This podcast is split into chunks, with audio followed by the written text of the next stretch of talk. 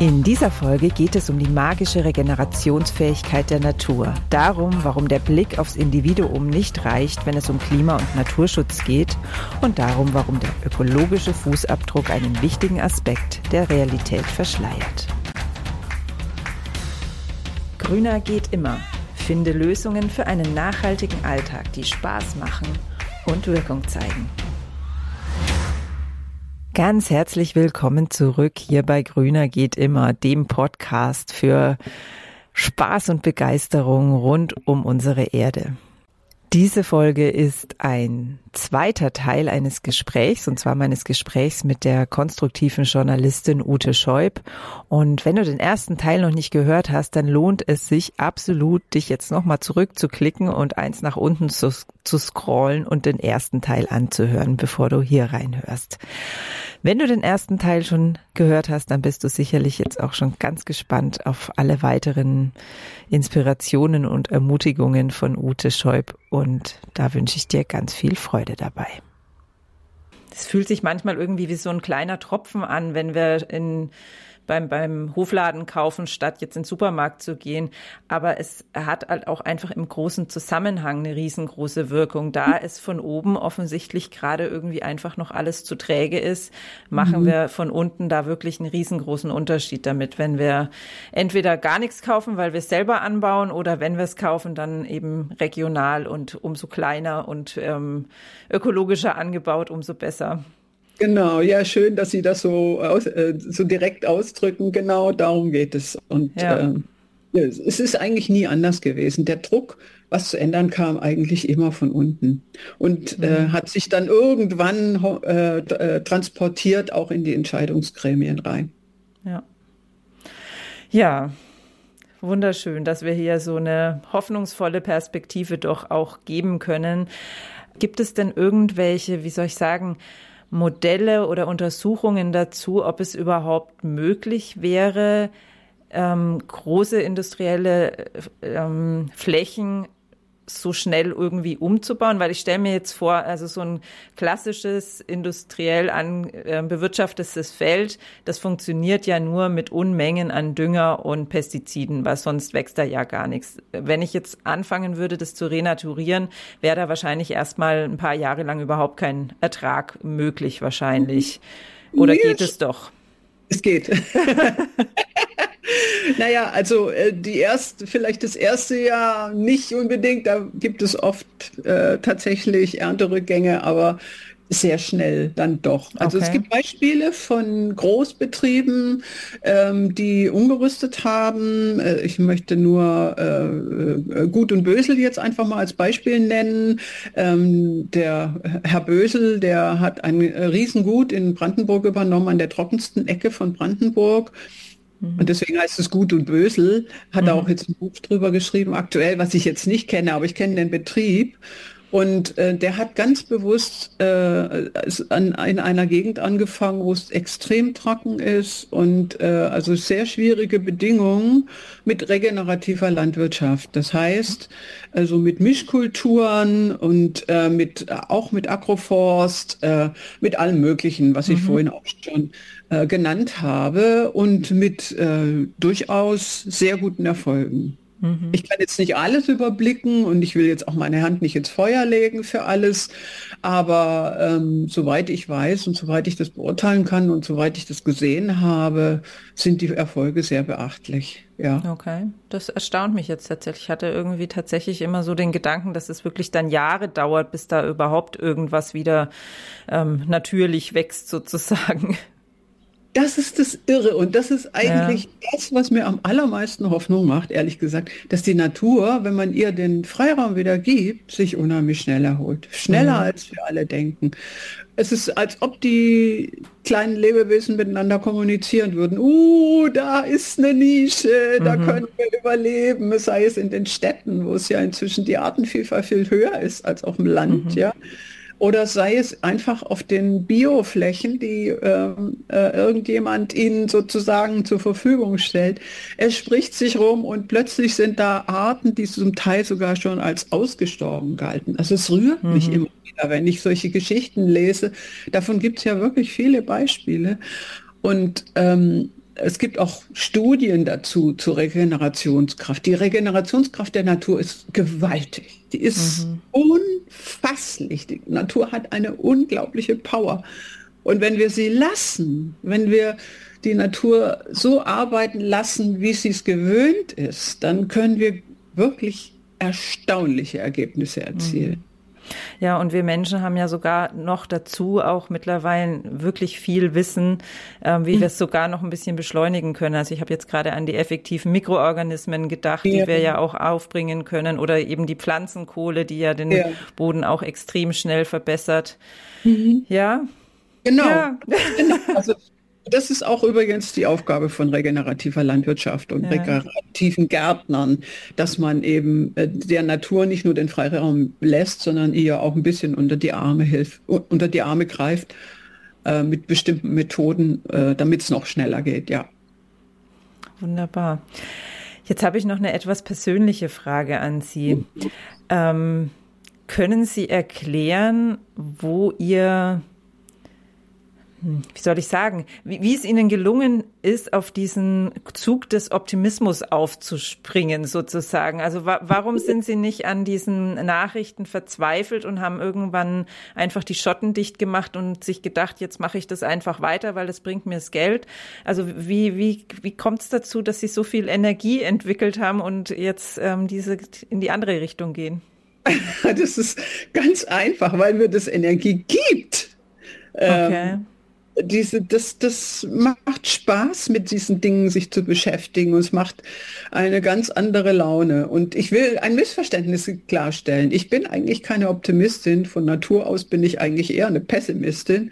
Mhm. Und ähm, ich sage aber immer, ich bin Possibilistin. Also ich glaube an Möglichkeitsräume. Mhm. Und wir Menschen äh, können Unglaubliches schaffen, ganz tolle Dinge und auch fürchterliches schaffen, je nach, nach Kontext und nach Umständen. Und wenn man das Positive unterstützt, dann unterstützt man eben auch äh, genau diese Richtung, äh, damit diese, diese Möglichkeitsräume groß werden. Mhm. Daran glaube ich und das, darin sehe ich einfach auch meine Aufgabe als konstruktive Journalismus, äh, Journalistin, ähm, diese Möglichkeitsräume zu öffnen. Mhm. Gibt es da ein Schlüsselerlebnis bei Ihnen, wo Sie gewusst haben, jetzt geht es für mich in die andere Richtung? Äh, nee, in dem Sinne nicht, aber ähm, ich habe einfach mal irgendwann gemerkt, ähm, äh, doch, es gibt vielleicht doch ein Schlüsselerlebnis. Und zwar hatte ich äh, Kontakt mit Robert Jung, dem Zukunftsforscher, als äh, die Taz gerade entstanden ist, so Ende der 70er, Anfang der 80er Jahre. Und Robert Jung war in der Hinsicht wirklich ein leuchtendes Vorbild, weil er einerseits investigativ gearbeitet hat gegen die Gefahren von Atomkraft und auch Atombomben, hat er mhm. sehr warnende Bücher geschrieben, mehrere. Und auf der anderen Seite hat er immer gesagt, vergesst die Alternativen nicht. Zeigt das Positive, zeigt doch, wie die Utopien und Visionen aussehen könnten. Mhm. Und das habe ich mir zu Herzen genommen als ganz junge Journalistin und habe das immer wieder versucht, bin natürlich da im täglichen Nachrichtenalltag ganz oft gescheitert, weil es dafür mhm. keinen Platz gab, keine Nachfrage, viele Probleme. Aber ich habe irgendwann auch gemerkt, dass die Leute ein Bedürfnis danach haben. Mhm. Und ich ja auch. Es ist auch mein Bedürfnis. Ich will doch auch nicht die Hoffnung verlieren. Ich will mhm. doch, dass die Welt sich positiv entwickelt. Und wenn ich mich um diese Alternativen kümmern und die kümmere und die Lösungen aufzeige, dann, dann geht es auch mir besser, geht es auch meiner Seele besser und es ist ja alles ein Zusammenhang. Ich bin, ich bin ja nicht wirklich ein Individuum. Ich bin ja zusammengesetzt aus, aus Billionen von kleinen Mikroorganismen, die zusammenarbeiten in einer überwältigenden, unfasslichen, tollen Art und Weise. Fast nichts geht schief, wenn man das bedenkt, mhm. wie viele das sind. Ist doch Wahnsinn, ist unglaublich. Und in meinem Darm sind, ist ja die ganze Welt im Grunde, ja, was ich da so verdaue und wieder ausschalte. Der Sauerstoff kommt aus der ganzen Welt. Das Wasser kommt aus der ganzen Welt. Die Wasseratome sind Milliarden Jahre alt, gehen durch mich hindurch. Und wir alle atmen zusammen, wir ernähren uns zusammen, wir ernähren uns auch geistig zusammen. Es ist doch alles mhm. ein Zusammenhang. Wir, wir, sind keine Individuen. Das ist der, der die, die, dümmste Einbildung äh, der westlichen Moderne in meinen Augen, mhm. das zu glauben. Und wenn man da anfängt, ähm, das mal zu verstehen, und verliert man auch ein bisschen die Angst vor der eigenen Sterblichkeit, die so ein wichtiges Motiv ist, meines Erachtens, Reichtümer anzuhäufen und nicht weiterzugeben. Ähm, auch eine, in meinen Augen, saudumme Strategie, sorry, weil sie gar nichts nützt, weil auch die mhm. Reichen und Superreichen, die sind kein bisschen glücklicher als die anderen Leute, das weiß ich aus empirischen Untersuchungen weil sie so viel Stress haben, ihr Zeug zusammenzuhalten, ihre Besetzzimmer zusammenzuhalten. Und die glauben, sie seien einmalige Individuen. Was für eine Einbildung, ja. Nein, wir gehören mhm. alle zusammen. Und äh, Corona hat es uns ja auch gezeigt. Wir sind ein einziger Körper, wenn man so will, mhm. ja. Ähm, wenn, wenn jemand ähm, eine ansteckende Krankheit hat, dann haben es irgendwann alle. Ja, mhm. und das kann man nicht trennen. Das kann man nicht ja. trennen. Und dann kann man sich auch mit seinem ganzen Geld nicht davor schützen. Mhm. Äh, von daher äh, glaube ich einfach, dass äh, kollektive Lösungen unheimlich wichtig sind und dass es uns sehr viel Kraft und Stärke geben kann, immer wieder sich zu vergewärtigen, dass wir Wunderwerke der Natur sind, aber nicht als Individuen, sondern als mhm. Zusammenhang. Ja, ach, wunderschöne Worte. Ja, also das macht wirklich Hoffnung. Und weil Sie gerade Corona angesprochen haben, ähm, mir hat da immer so so abstrus es vielleicht klingen mag, auch Hoffnung gemacht, dass ja die Angst wirklich weltweit so irgendwie um sich gegriffen hat. Und da habe ich mir immer gedacht, wenn die Angst es kann, dann kann es doch die Freude und, und die Begeisterung an der Fülle der Natur vielleicht auch irgendwann. Also eben mhm. diesen Zusammenhang da mal so zu sehen, dass sich wirklich solche Sachen so schnell fortpflanzen können. Vielleicht mhm. Oder wahrscheinlich wird es auch ähm, irgendwann mit den positiven und, ähm, wie soll ich sagen, lebensfreundlichen Aspekten unseres mhm. Lebens auch funktionieren. Ja, ja, das hoffe ich auch sehr, sehr, sehr, sehr. Und ich denke einfach, unsere Aufgabe als Menschheit ist, das Lebendige lebendig zu halten und vielleicht noch lebendiger zu machen. Das mhm. ist die mhm. große Gefahr, dass wir das Lebendige verlieren, dass wir die Städte und die äh, Landschaft äh, asphaltieren und betonieren und dass immer mehr äh, getötet wird an le äh, lebendigen Zusammenhängen und äh, für die auch für die Wildtiere immer weniger Platz ist und und und und für die Pflanzen sowieso. Mhm diesen Prozess, den würde ich sehr, sehr gerne umkehren mit Renaturierung und mit einer großen Freude an der Fülle, wie Sie jetzt auch gerade gesagt haben, der mhm. großen Freude an dieser, an diesem Wunderwerk und an dieser Fülle. Mhm. Jetzt haben wir einen sehr großen Blick aufgemacht. Ich möchte jetzt noch mal mehr in den kleinen Blick reingehen, um es wieder umsetzbar und handhabbar zu machen. Wie ist es denn bei Ihnen so im Alltag? Also sind Sie ähm, extrem darauf bedacht, zum Beispiel kein Auto zu fahren, Müll zu trennen, was weiß ich? Also sind Sie da sehr, sehr ich sag mal, kleinlich oder sehr genau damit, ähm, ja, nur alles umweltfreundlich zu gestalten? Und wie finden Sie da für sich ähm, eine Waage, dass Sie trotzdem in Ihrer Freude bleiben? Ja, äh, ja, gute Frage.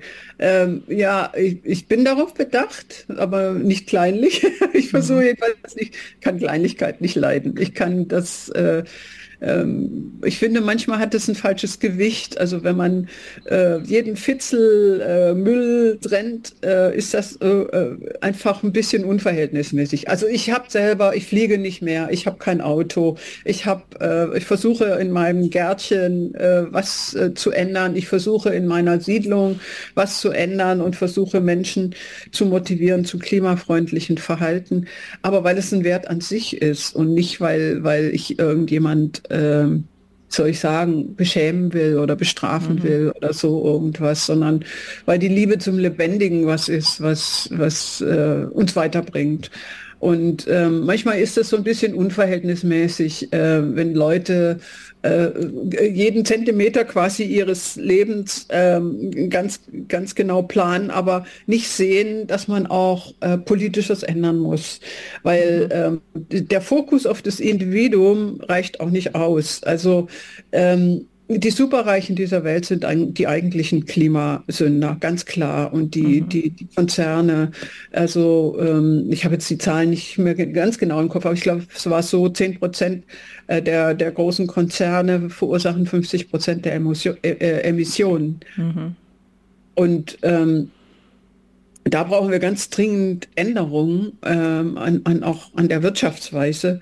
Und das können wir nicht als äh, in, unseren, in, in unserer kleinen, kleinen äh, äh Verhaltensweise, alltäglichen Verhaltensweise ändern, sondern da brauch, braucht es wirklich auch Power. Und mhm. äh, ich bin froh, dass das jetzt tatsächlich auch äh, immer mehr thematisiert wird. Mhm. Was können wir? Ähm, nur ganz kurz noch ja. dazu als Ergänzung. Ähm, man weiß ja inzwischen auch, dass BP, also der Ölkonzern BP, den, den ökologischen Fußabdruck erfunden hat. Und äh, äh, das ist zwar eigentlich im Prinzip ein ganz gutes, ähm, eine ganz gute Möglichkeit, um zu überprüfen, ob man klimafreundlich mhm. lebt, aber das hat er natürlich mit Hintergedanken gemacht, nämlich um die Verantwortung von den Konzernen wegzuschieben. Mhm. Und das, das muss man einfach wissen. Ja, mhm. das heißt nicht, dass man nicht, dass man äh, als Umweltschwein leben darf. Überhaupt nicht. Ja, mhm. das, äh, man muss schon in Einklang mit den eigenen Werten leben, sonst wird man selber unglücklich. Äh, aber man muss auch das Große sehen. Ja, und die mhm. großen Verantwortungen. Und die liegen bei den Konzernchefs einfach. Mhm. Ja ähm, können wir, ich meine jetzt mit wir, ähm, Menschen, die jetzt keine Journalisten sind und nicht irgendwie den Zugriff auf eine große Öffentlichkeit haben, ähm, im Hinblick darauf auch irgendwas tun aus Ihrer Sicht? Also hilft es zum Beispiel, demonstrieren zu gehen oder gibt es da irgendwas, was aus Ihrer Sicht ähm, eine große Wirkung hat? Äh, ja, natürlich. Alle, alle öffentlichen Aktionen, die Druck ausüben zu Richtung mehr Klimaschutz und mehr Naturschutz, haben eine Wirkung, natürlich. Mhm. Also ähm, ich finde nicht jede einzelne Demonstration äh, toll, das, das will ich jetzt nicht sagen. Ähm, aber ähm, ich finde halt wichtig, dass man ähm, halt überhaupt sich zeigt und sagt, wir brauchen davon mehr. Wir, wir, wir, wir, wir, als, wir tun uns zusammen und wir wollen das. Mhm. Äh, weil man, wie gesagt, als Einzelner, als einzelne Person zu schwach ist, um was mhm. zu erreichen. Und man kann das auf ganz verschiedene Weise tun. Die einen gehen demonstrieren, die anderen äh, sammeln Unterschriften, die dritten legen zum Beispiel Tiny Forests an. Das ist auch wieder so eine, so eine kleine, große Geschichte. Äh, das sind so kleine Stadtwäldchen, die sind 200 Quadratmeter groß oder so. Mhm. Und haben eine Riesenwirkung. Also okay. ähm, es ist vielleicht sogar so ein Pendant zu, zu Akupunktur.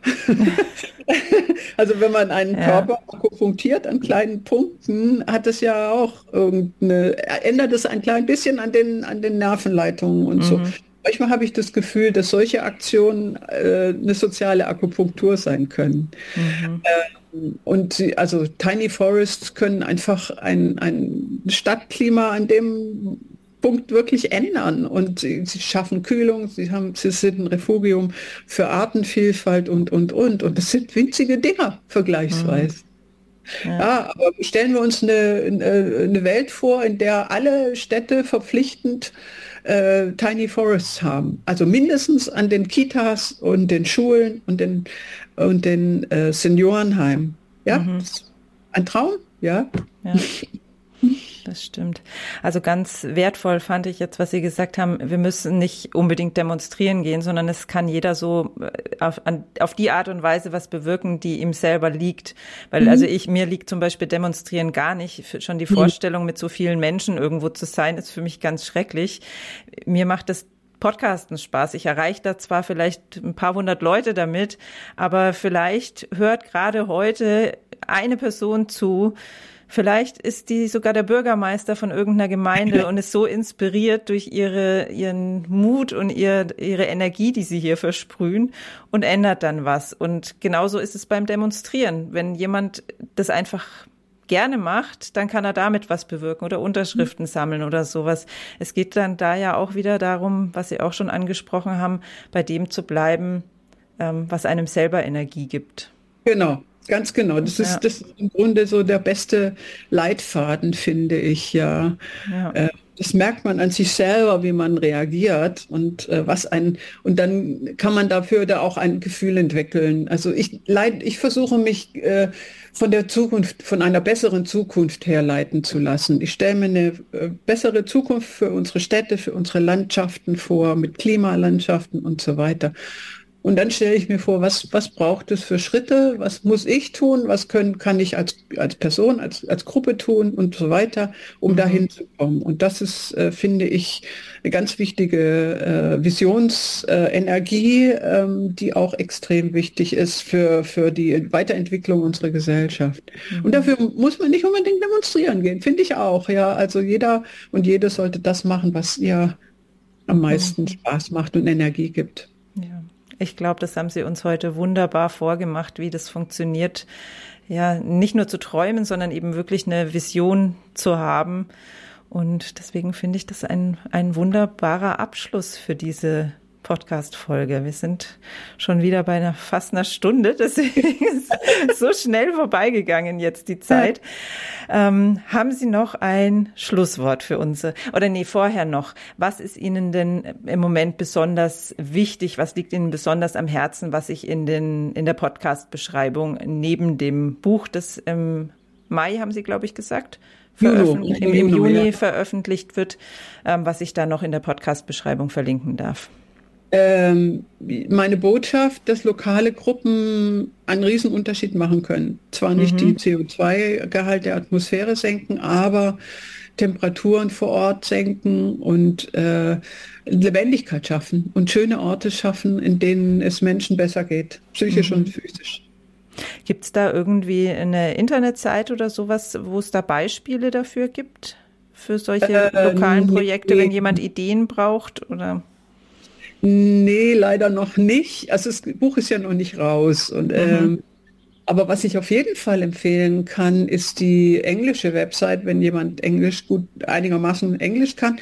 Äh, Regeneration heißt die einfach nur. Mhm. Das ist von einem US-Aktivisten äh, ins Leben gerufen mit Tipps zu allen Themen, also von Stadtumbau über Landwirtschaft bis zu Wäldern, äh, äh, natürliche Klimalösung. Zu allen Themenbereichen gibt es da Tipps, Beispiele, gute Beispiele, äh, weiterführende Literatur, Personen, die dafür wichtig sind und so weiter. Also da kann man mhm. sich inspirieren lassen ohne Ende. Wunderbar.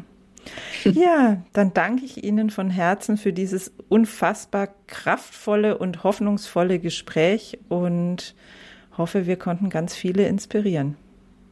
Herzlichen Dank auch Ihnen, dass Sie mir die Möglichkeit gegeben haben. Danke.